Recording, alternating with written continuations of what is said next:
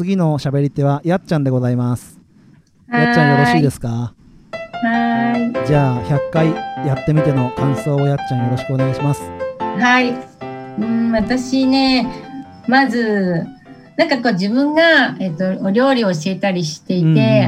うん。あの食を仕事にしているけれども、なんかこう、その農農業のこと、お野菜どうやってできてるのかっていうのを、まあ、父があのは野菜をやっていたので、うん。ちょっとぐらいは知識があっても、なんかその農農業を仕事としている人っていう人と深く付き合ったことなかったので、あの今回やっぱりこの、きえっと、企画に呼んでもらってその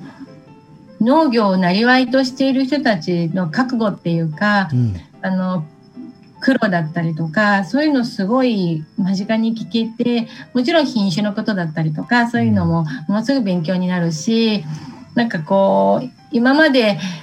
当たり前に食べていてなんかこうやっぱ口では感謝して食べようみたいなこと言ってたけど、うん。だからそこまでやっぱりこうそそんなにそんなにそんなに苦労して作ってるのみたいなのはなかったのでなんかもう本当になんかありがたさが5倍ぐらいになった感じがします。これをかいあのこのポッドキャストやるようになって。でやっちゃんはさ食に関わってるじゃんね、うん。一般の人からしたら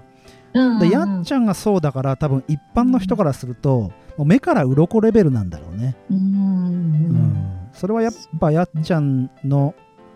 感度でね感じてくれることだから一般の人も一般の人っていうかまあ消費者さん。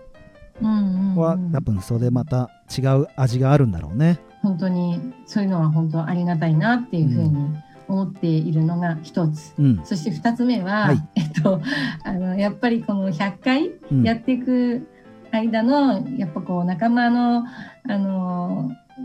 すごいありがたいっていうか、すごい、なんかその横のつながりがすごい楽しかったっていうのと、その、あの、やっぱり農業をやってる、その、そういう人たちともつながれて、うん。あのいろいろと私もあの YouTube を始めてこういろんなあの作ったよなんてコメントいただいたりとか、うんそういうこともあったりもちろんあのあの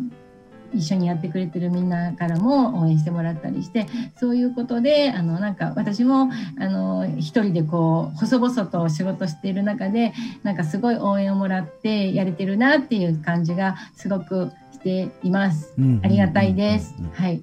それが二つ目で、もう一個あります。ぜひぜひ。喋りきってください。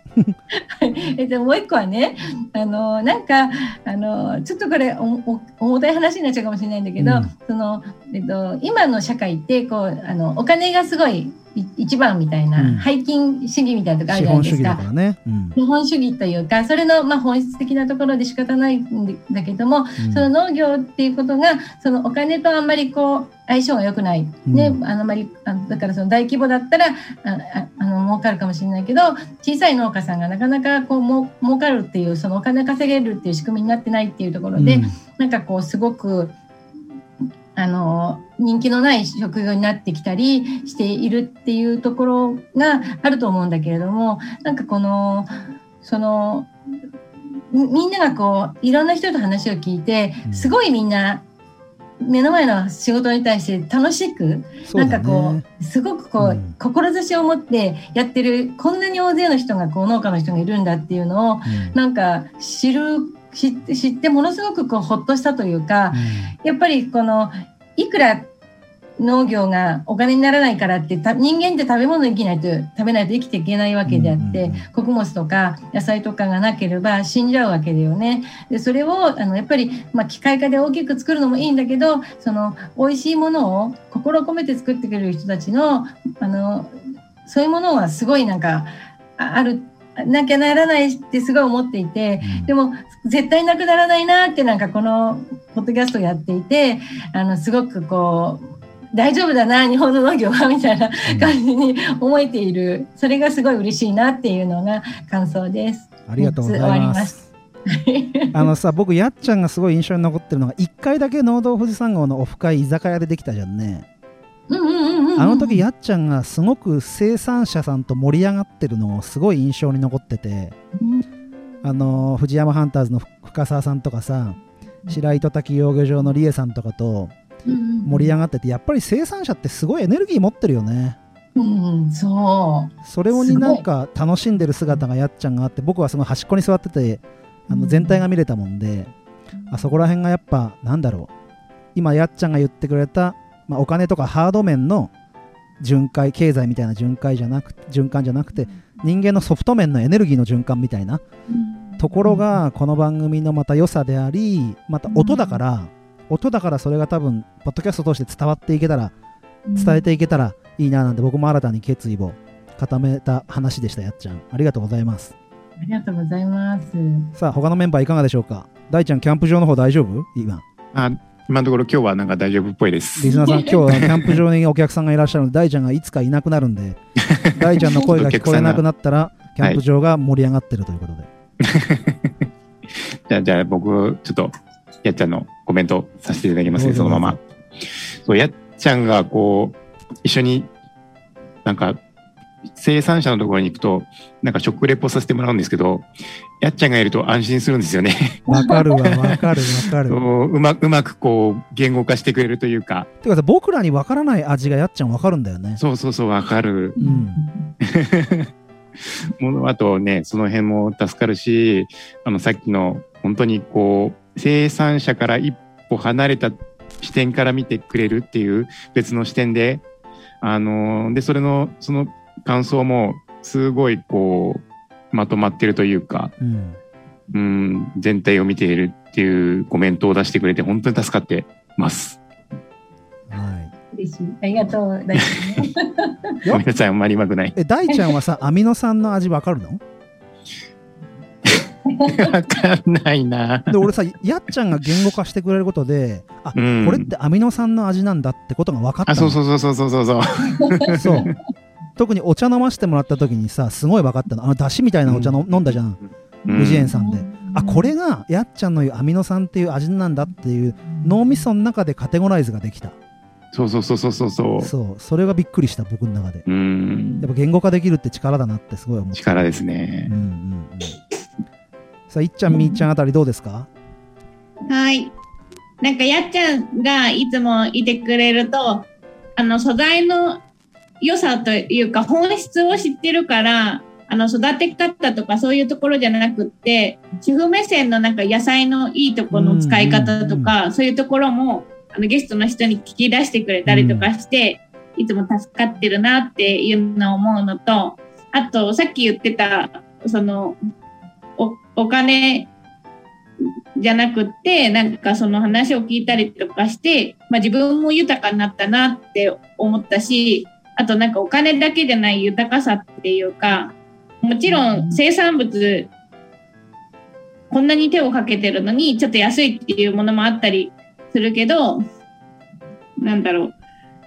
たただお金を集めることじゃなくって、なんか自分はどう生きていくかっていうことのなんか勉強にもなったなってすごい思ってどういう自分が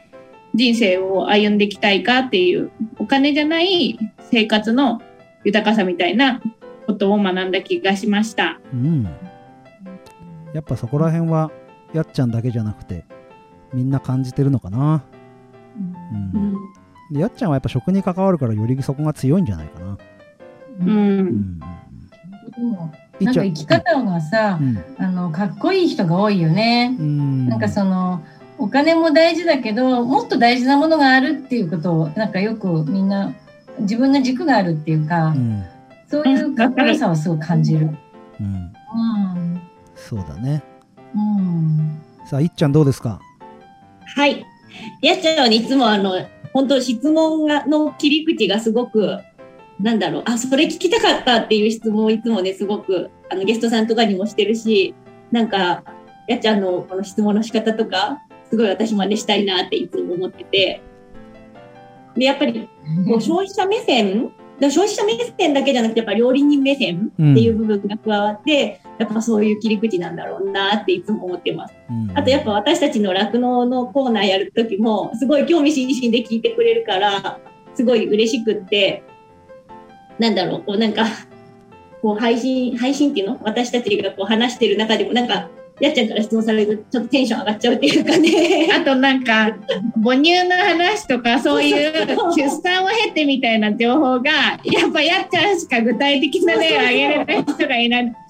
いないからだからねなんかすごい参考になったそうそうそう人間はどうなんだろうってなった時にやっちゃんの話がすごい参考になったりしたりして。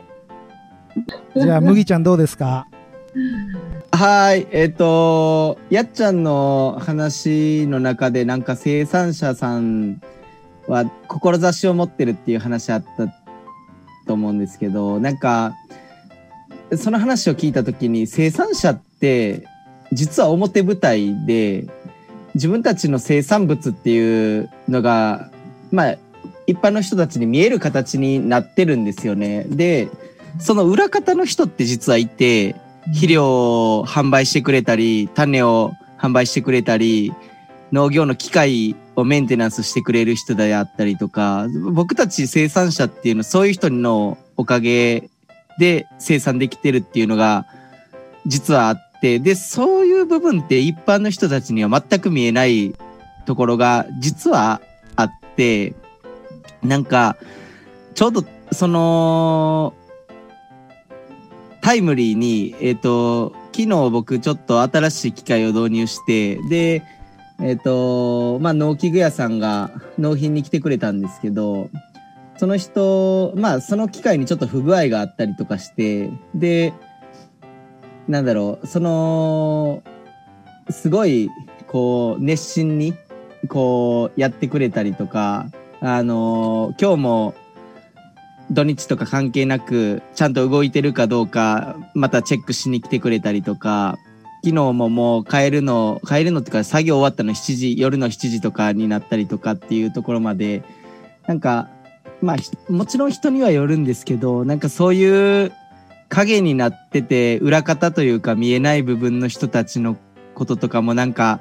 そういうところまでなんか届けれたらもっといいなってすごい思ったので、まあ、でも言ってもまあ生産者っていうところもまあ多分一般の人たちには見えてないところも多いので、そういうところをもっと、うん、知ってもらって、で、そういう僕たちを支えてくれてる人たちっていうのもなんかもっと届けていけたらいいなっていうのをすごいやっちゃんの話を聞いて思いました。そうなんだね。本当に農業ってこう天気との勝負というかもう一日1時間を争って作業するので本当にそれに合わせて例えば種を間に合わせてくれたり苗を間に合わせてくれたりとかっていう影の影というか努力があって僕たちがそれをこう表舞台に出すサポートをしてるみたいなところが実はあってなんかそういう人たちとかもやっぱりすごいこう頑張ってくれてるんですよね。そこら辺ももしかするとこの番組でむしろフォーカスすべきカテゴリーなのかもしれないね。うんうんあの種苗会社さんもそうだし、うんうんし飼料会社もそうだし、ね、もちろん JA 職員とかもそうかもしれないし、まあ、やっちゃんみたいにあの消費者にのお口に入るとこまでを助けてくれる人もねそうだし、うんうんうんそういうのもありますよね。じゃあ続きましてやっちゃんに司会をお渡しします。はいお。願いします。はい。そうしましたら、次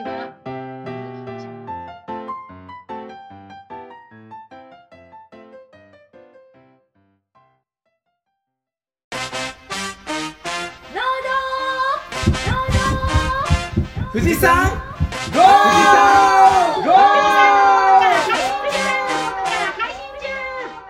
山ゴ麦ちゃん？はーい。ね。あれ？そうだね、麦ちゃんだよね。麦ちゃん、じゃあどうでしたか ?100 回やってみて、感想お願いします。えっと漢字一文字で表すなら絆ですね。なんかまあもちろんそのみんな言ってくれたみたいにこの農道富士山号メンバ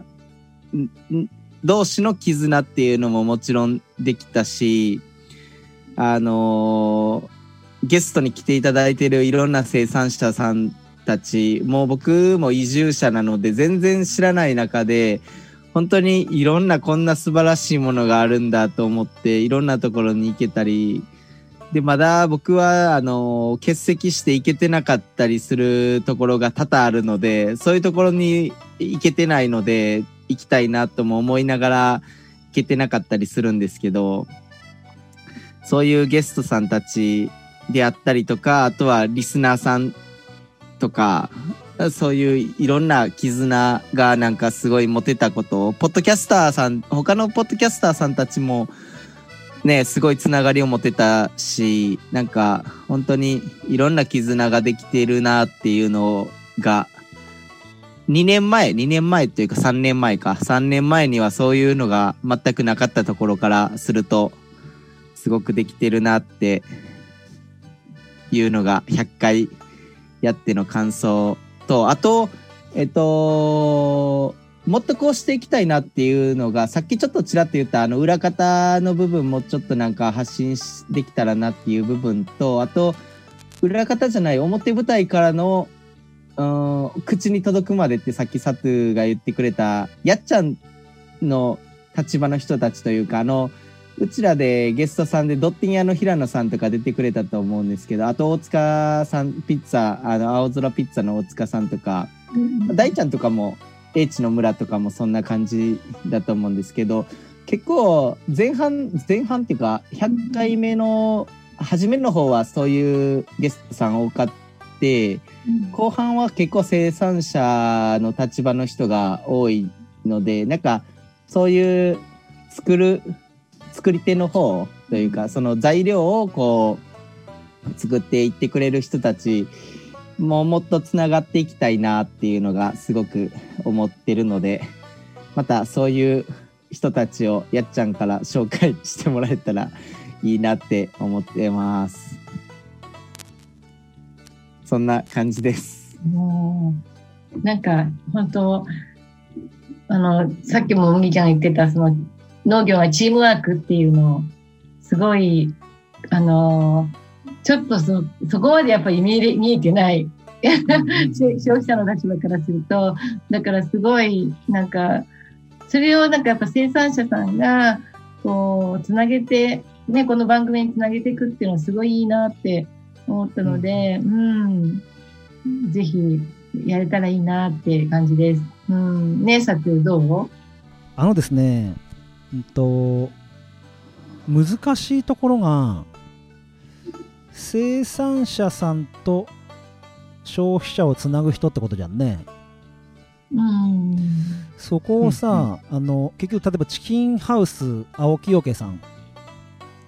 もう自分たち、ちでしてる人がいてさ、うん。そういう人もいれば、えっ、と、なんだろうな、野菜を作っている人にフォーカスしてるけど、その人の野菜をただ売っているだけっていう場所もあるじゃん。その料理までしてないっていうとこ。それと、まあ、スーパーがフォーカスする場所になるのかもしれないんだけど、まあ、八百屋さんになるのか分かんないんだけど、海穴みたいな感じ。そうそうそうそう結局そこがまあみんなにも言ったけど例えば有機野菜やってる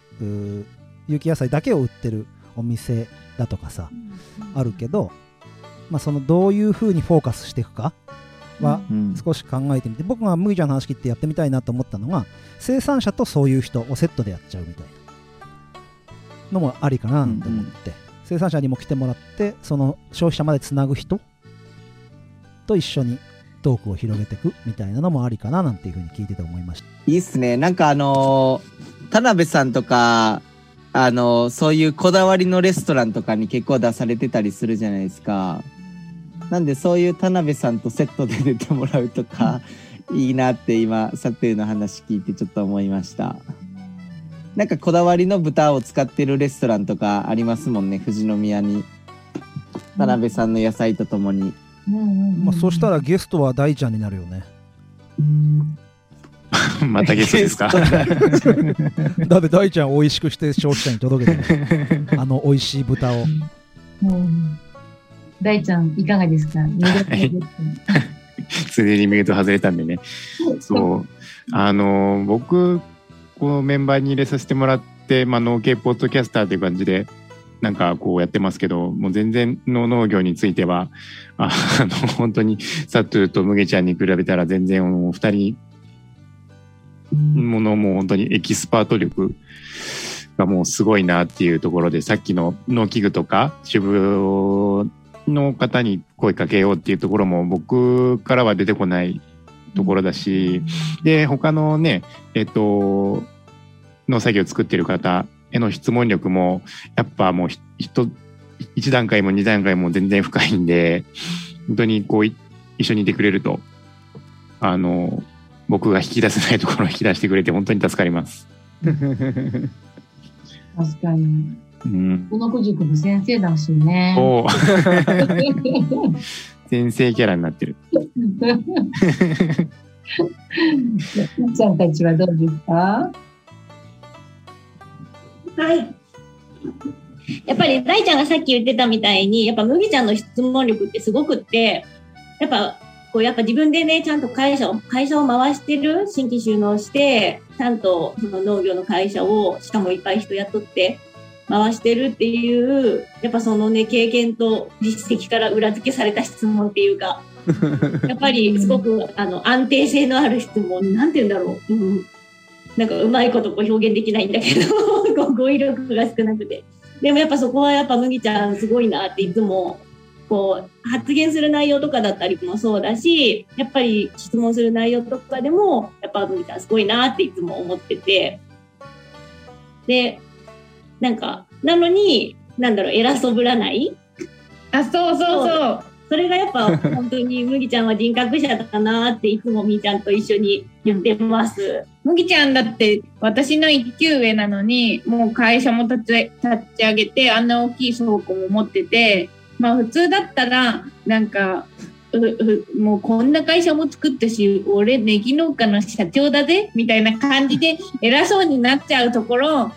だけどえいつもなんか学ぶ姿勢があって、あの質問もあの具体的だしただなんか質問コーナーで質問しとこうってことではなくって本当にそのどういうふうに作ってるのかとかその前に作り方も知ってて博学だしでもそれってちゃんと麦ちゃんがあの気になったら調べてたりとか本を読んでたりとか作業が忙しい中でもちゃんと自分の気になったことは書き留めたりとかあと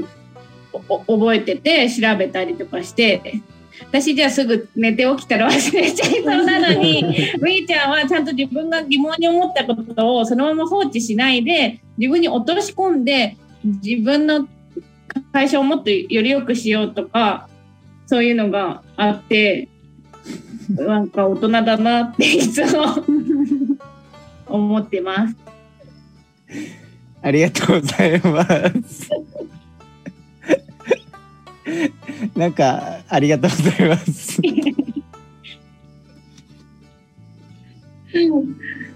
すごいベタ褒めだね。よかったね。麦はい。すごい。ありがたいです。はい。すごいなんか多分さ、麦ちゃんは好奇心がさ、すごいんだよね。だから、何でも調べたくなっちゃうんだろうなって。なんか、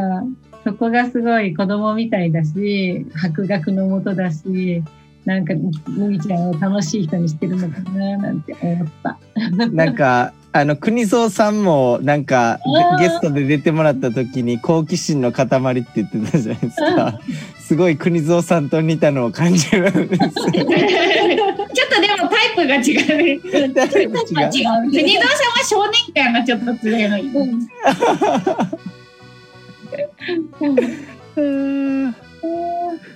今、いっちゃんも喋ったっけ？あれごめん今。喋った。うんうん。じゃあ、えっ、と、私は次を、あれ？僕が司会ですか、ね司会というか。あるね、司会をね。はい。い。ます。それでは、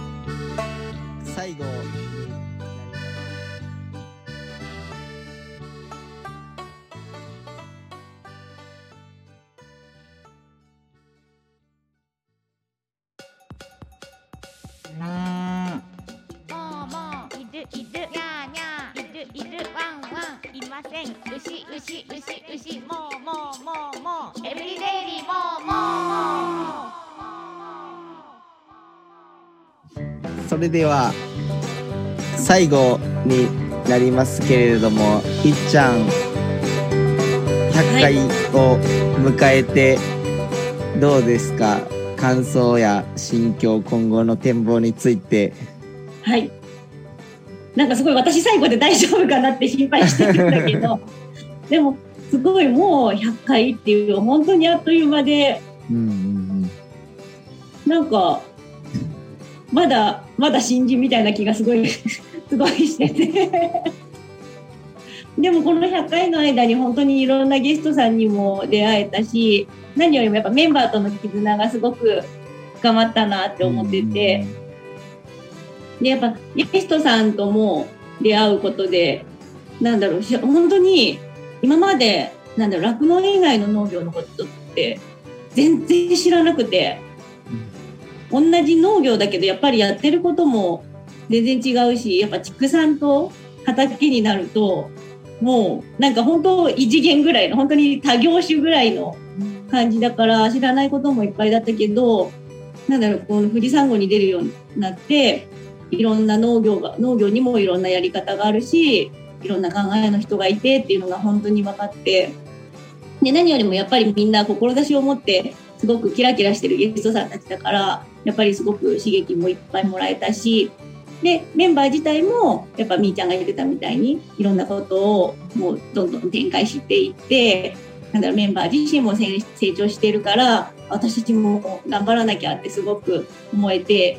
こうなんだろう一緒に頑張っていこうって思える思えるポッドキャストに参加できてすごく幸せだなって思ってます。でやっぱ大人になってこんななんか友達年もさバラバラだしやってることもバラバラだけどこんな風にいろんなこと語れる友達ができるんだなって、うん、そこもすごくやっぱ富士山号で出会えたなんかみんなに出会えてよかったなって思ってます。ありがとうございます。そうですね、本当になんか、なかなかこう年齢もバラバラだし、性別もバラバラだし、こういうメンバーが集まって、しかも全く知らないゲストさんのところに行って、いろいろ話聞いて、なんか本当に学びがすごいいっぱいで、こういう機会を作ってくれてたサトゥありがとうって感じですね。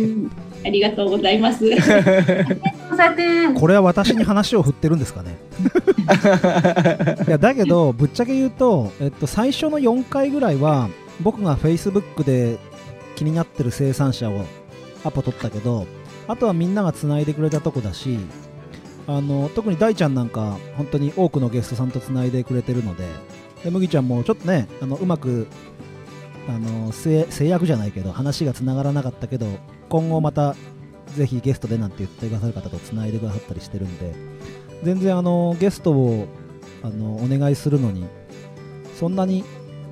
苦労するというかもともちろん断られることもあるけど全然そこはその範囲内かなっていうふうに思うんでぜひぜひ今麦ちゃんの方でもなめこをあげてもらってるけどなんかこのゲストの話聞きたいみたいなのがあったらどんどんどんどんつないでくれればいいかなっていうふうに思います。やっちゃんはどうですか？いっちゃんの話を聞いて。うんなんか本当にこの出会いがすごい奇跡のような出会いだ なんか歌詞みたいですね。詩的な表現。でも本当にね絶対になんかなんか合わなかったメンバーだからうんこれがなからに。そう。やっぱりいろんなことずっとこうやってきて、ね、100回やまあ私も全部出れてないけどなんかこういうのでこうやってきたからこそなんかこうねこうお互いにこうつながって絆？むーちゃんが言ってた絆みたいのがなんかできてるなーっていうのを改めていっちゃんの話聞いて思ったなー、すごいやっぱ続けるって大事ですよね。うんすごいすごいよやっぱそこ 本当に。また僕に話振るんですか？僕もういいですよ大ちゃんどうですか？はい。なんか、さサトの感想になってますけど。いっちゃんのターンだからねいっちゃんのターンなんでそう、僕もやっぱり、こう、なんか一緒に活動するメンバーと、あとゲストといろんな方と、こう、お会いして、で、その時で話するだけじゃなくて、その後も、えっ、と、この間も、えっ、と、白糸滝養魚場のサーモンを使わせてもらったりとか、えっ、と、いろいろなコラボさせてもらって、なんか、個人的にもつながったりとか、あの、今やってる仕事でもつながれたりとかして、あの、本当に、なんだろう、活動しててよかったなって僕も思うのと、あと、いっちゃんもやっぱり、こう、なんだろうな、うんと、姉妹でやってて、こう、女女性でこう経営者っていう、そのすごい、こう、しかも酪農やってるっていうのも全国的に見ても、あの、なかなかいないだろうな、みたいな、あの、こう言うと、こう、すすごい方なんだけど、一緒にね、活動させてもらって、あの、感謝してます。私まだ全然経営者じゃないから。いやいやいや、これから。恥ずかしいな。ありがとうございます。うんでもすごい頑張なんか姉妹でどんどん経営していこうっていうのがもうわか、うん、そばにいてわかります。次はじゃあ最後みーちゃんはどうですか？はい。いっちゃんとは、あの、仕事でも、いろいろお互い意見がはっきりしてるので、言い合いになったりすることもあるんだけど、あの、農道富士山号を通して、いろんな人の考え方だったり、あの、自分たちの目指してるところだったりとか、あと、仕事に対してしての姿勢だったりとか、そういうところで、あの、勉強になったりとか、共通点を見つけて、自分たちがどういうものどういう酪農っていうかどういう牧場にしていきたいのかなっていうことがだんだんすり合わさってきたなっていうふうに思います。あの体験の時とかはあのいっちゃんは説明が上手なので説明とかもしてくれて、まあ、お互いできることもあの個性も全然違うのでもちろんぶつかることもあるんだけどいいところを引き出せてやっていけたらなっていうふうに思います。なのであのこの「農道富士山号」をきっかけに新しいうちの牧場の可能性だったりとかあと考え方だったりとかそういう意思疎通を前よりももっと取れたりとかまあお互いいろいろ真剣に考えてるからぶつかるところもあるんだけどその未来に対しての思想みたいなのがまとかまとまってきたりとかしてよかったかなっていうふうに思ってます。ありがとうございます。あのーあれですよね、いっちゃんが、その農道富士山号に、サトゥが一番最初にポッドキャストやろうって言って声を僕にかけてくれて、で、えっ、とそれからなんか、あの農業だったら酪農があるっていうので、いっちゃんを誘いに行った時に、即答でやるやるって言って言ってくれたのがなんかすごい嬉しかったんですよねなんか僕は。あの、普通だったらなんか、まあ僕自身もあんまり何やるかはよく分かってない中で誘いに行って、なんか なんかよくわからない人によくわからないことをやろうって言われて、えーなんか普通だったらなんか断りそうっていうか断ってもなんか普通なのになんかそれをあじゃあなんか面白そうだからやろうって言ってやってくれたのでなんかそれがきっかけでなんか本当に酪農のことすごい知れたし僕はなんかあの初めの方から聞いててもなんかラこあこの時何にも知らんかったなってすごい今になって思う思うので本当にこの農道富士山号でいっちゃんとみーちゃんが発信してくれてることでなんか酪農のことを知れてる人って絶対僕以外にももっとたくさんいると思うのでなんか本当に多分酪農って結構なんかその酪農業界以外の人たちからするとなんかクローズドというか閉ざされた業界のイメージがすごいあるので農業だとね結構家庭菜園とかしてて割と知ってる人もいると思うんですけどあ農業っていうか野菜作りとかだと。だけど酪農の方はやっぱり昔のねおじいちゃんおばあちゃんたちは家で牛飼ってて牛のこと知ってるっていう人もいた世代もあるけど今の人たちはもう全く見たこともないっていう人たちもをすごいたくさんいるのでやっぱそういううーん普段接することのない業界からの話っていうのはすごい人生を豊かにする話だと思うのでなんか多分いっちゃんとみーちゃんとかはもうそれが日常だからあの当たり前になっててなんかそれが貴重な話っていうのはあんまり思ってないと思うんですけどなんか僕たちからするとすごい貴重な話が聞けるので本当にいっちゃんみーちゃんいてくれてありがとうって感じです。嬉しいです。ありがとうございます。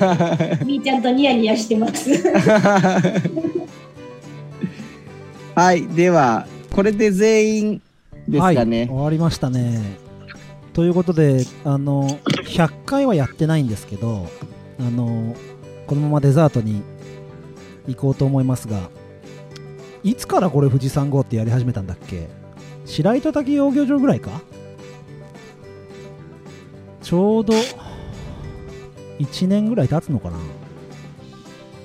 うん。意外にですね他の番組の方たちもしれっとこれやろうとしてくれたりとかですねツイッタースペースであのリスナーさんがリアクションでグーを上げれるんですけどまた会いましょう富士山号みたいなことやれたりとかですね。いろいろありますんで。で ちょっとリモートで会わないとは思うんですけどみんなでデザートへ富士山号行きますよ。デザートへ富士山デザートへ。二三富士山五二三五あこれ結構ね、結構うまくあったと思う。結構ね、結構うまくあったと思う。あそうですか？はい。そうですか？はい。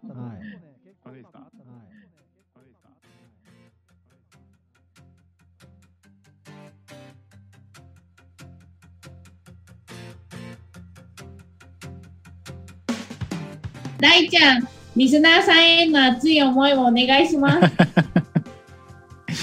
熱い思い、熱い思いか。はい。あのーまあ、リスナーさんとは主に、あの、ツイッターなんかで、あのーリアクションもらって、僕もこの、えっ、と、のど富士山号に参加させてもらったタイミングで、ツイッターの僕の個人のアカウント、立ち上げたんですけど、もう、半分くらいが多分リスナーの方なんじゃないかな。あの、まあ、富士宮のね、同じ頑張ってる企業の方とかもフォローしてくれてるてるんですけど、あの、やっぱ富士宮の外の、県外の方もすごく多くて、あの、ポッドキャストの活動とも、まあ別に自分がやってる農家レストランっていう仕事の応援もしてくれて、本当にあの、ありがたいと思っております。はい、これからもぜひぜひ、あの、んこの農道富士山号の、あの、リアクションもそうですし、あの、僕のやってることにも リアクションしてくれたら、本当に、あの、励みになりますので、今後ともよろしくお願いします。わかりました。そしたら、いっちゃん、お願いします。はい。リスナーの皆様、いつも聞いていただきありがとうございます。なんか全然私、あの、ツイッターを更新できてないんですが、いつもあの、お便り読むときとか、あの、サトゥがこんなに、あの、こう皆さん、感想とかツイッターでくれてるんだよっていうのを、あの、見せてくれるので、こんなにいろんな方が聞いてくれてるんだなと思って、応援してくれてるんだなと思うといつも背中を押されている気持ちになります。なんかなかなか私自身があのなんだ SNS 音痴であんまりうまくツイッターで なんかこう発信したりとかなんかこうわかまだツイッターでわかんない機能がいっぱいあってうまく使いこなせてないんですけどちょっとうまく、ね、上手に使えるようになって私もコミュニケーションがみんなと皆さんとリスナーの皆さんと上手に取れるようになると嬉しいなと思うのでちょっと頑張ってみようと思います。はい、これからもなんか酪農のこといろいろ発信していきたいなと思うのでなんか皆さんからまた意見とか感想とかもらえると嬉しいです。はい、これからもよろしくお願いします。いっちゃんでした。はい。そしたら、麦ちゃんお願いします。はい、ありがとうございます。えっと、リスナーさんへのメッセージということで、本当にいつも聞いていただいている方、ありがとうございます。あの、これからももっとなんか楽しい配信を続けていけたらなと思うのと同時に、もっといろんなリアクションがいただけたらありがたいなっていうのをすごく思っているので、なんか一言ツイッターとかでつぶやくだけとかでも、あとなんか LINE のオープンチャットとかでも結構リスナーさん同士であったり、リスナーさんと僕たちとなんかいろんな話題で盛り上がったりとかもするので、オープンチャットとかにもまあ無料でニックネームで入っていけるので、なんかそういうのに参加してくれると、よりなんか、こう、僕たちのラジオっていうかインター、ポッドキャストで配信しているので、なんか写真を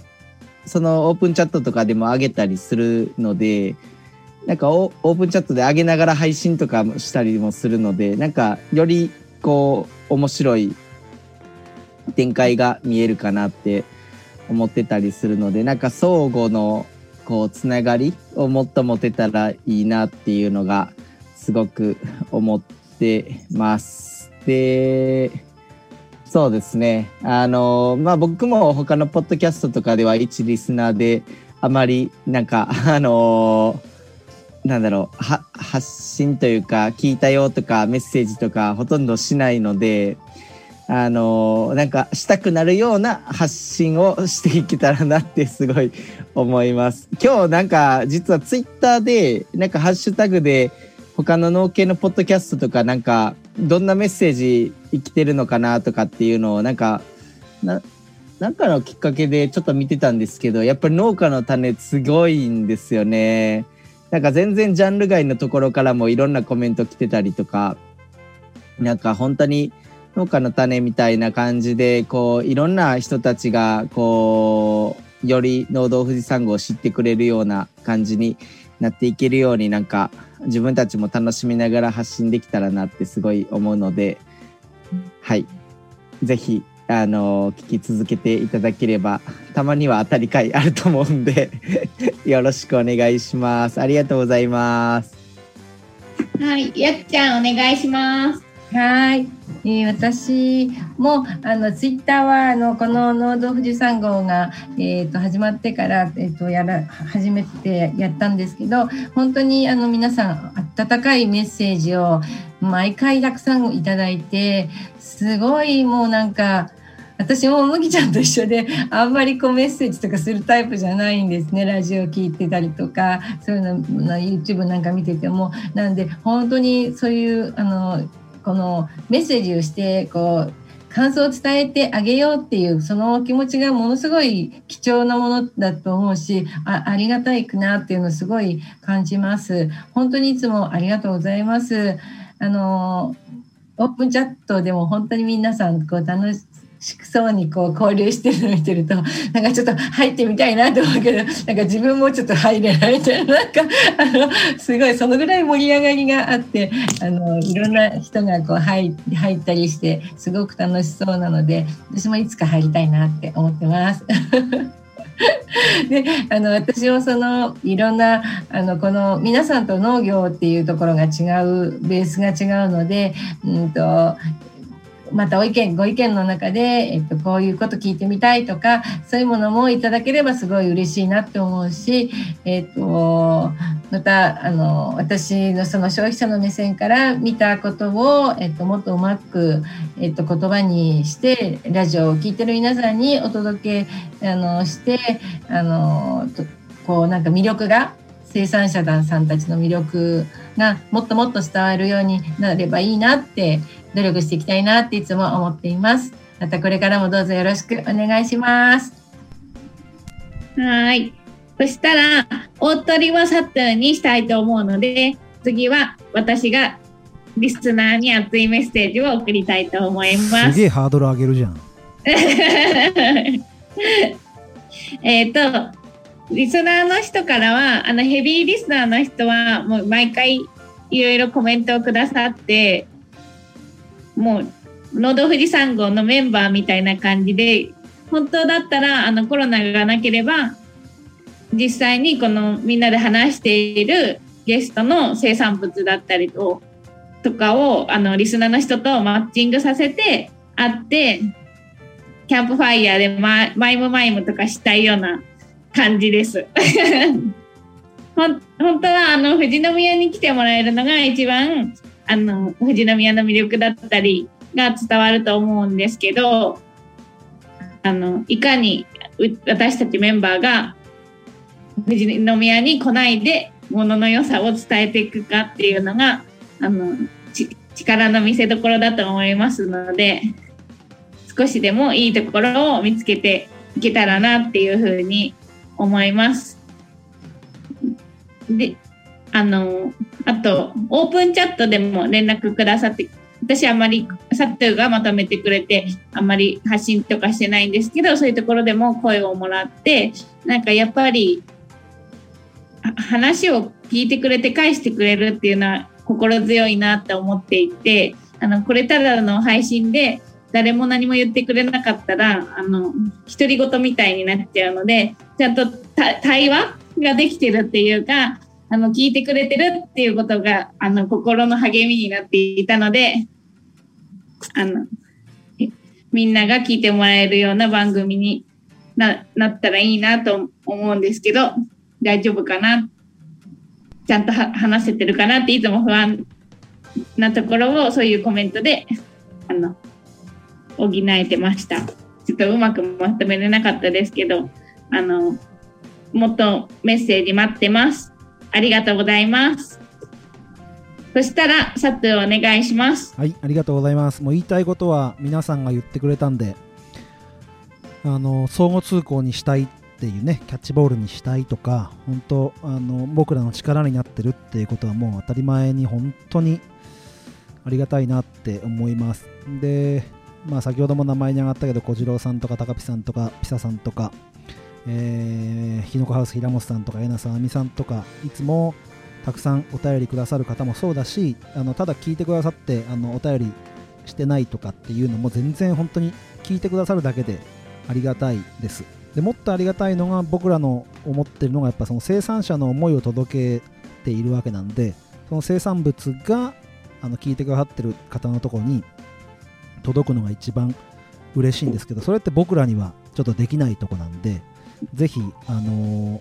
聞いてその生産物に触れる機会をちょっと手間はかかるかもしれないんですけども持ってくれたらいいかなっていうふうに思うのと,、えーとコロナの状況もあるけども、あのーコロナだから何もできないんじゃなくてできる状況の中で、あのリアルな僕らにぜひぜひ大ちゃん本当羨ましいなと思うんだけどさ「農道富士山号聞いてます」とかって言ってリスナーさん来てくれるんでしょ？たまにはい。僕そういうのないんですけど 羨ましいですね大ちゃんいや、本当に僕が一番なんだろうな、恩恵を受けてる感じがします いやね。本当にそういう形でリアルな僕らに会いに来てくれればなってうんう。いうんふうに思います。で、えっと、最後になりますけど、えっと、なんか農業っていうものにまだ触れて3年経つ経たないぐらいですけど、あのやっぱり生産者が思いを伝えるっていう場所って僕は必要だと思っててだからこそなんかスーパーで写真が載ってこの生産者が作ってますみたいなのを知ったりするんだけどなかなか生産者ってその自分たちの生産物の価値が分かってなかったり意外に消費者がすごい価値感じてるのに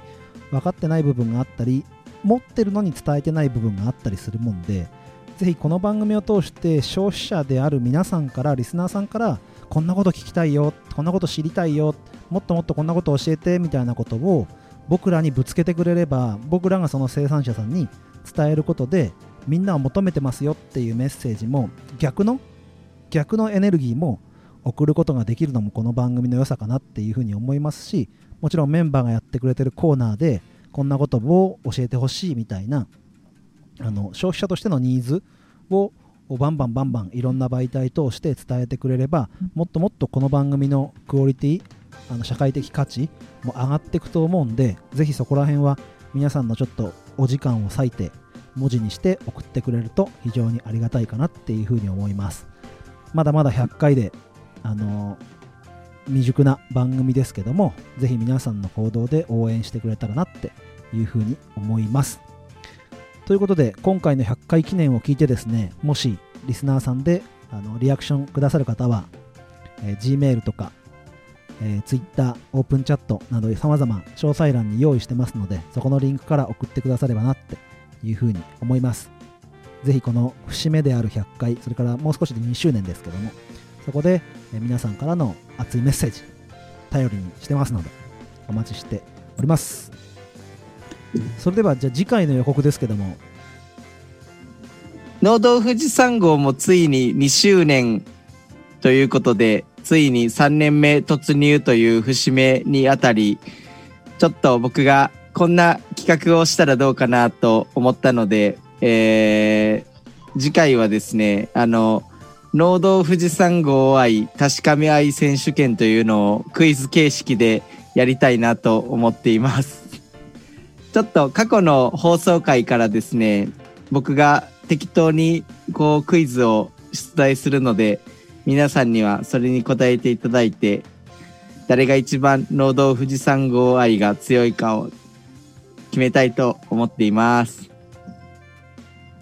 ありがとうございます。まあ、なんて言うんだろう。ここまでやってきたからこそできる配信というかね、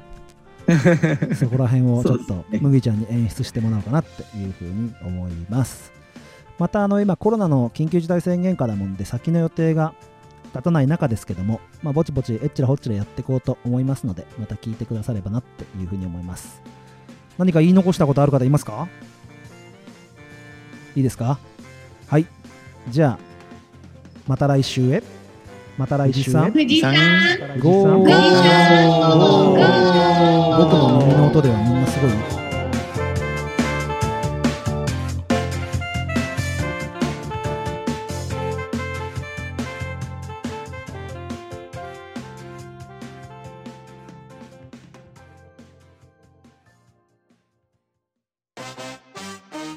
また来週へ。また来週へ。また来週へまた来週へ、また来週へ、富士山富士山富士山富士山富士山富士山富士山、富士山富士山富士山富士山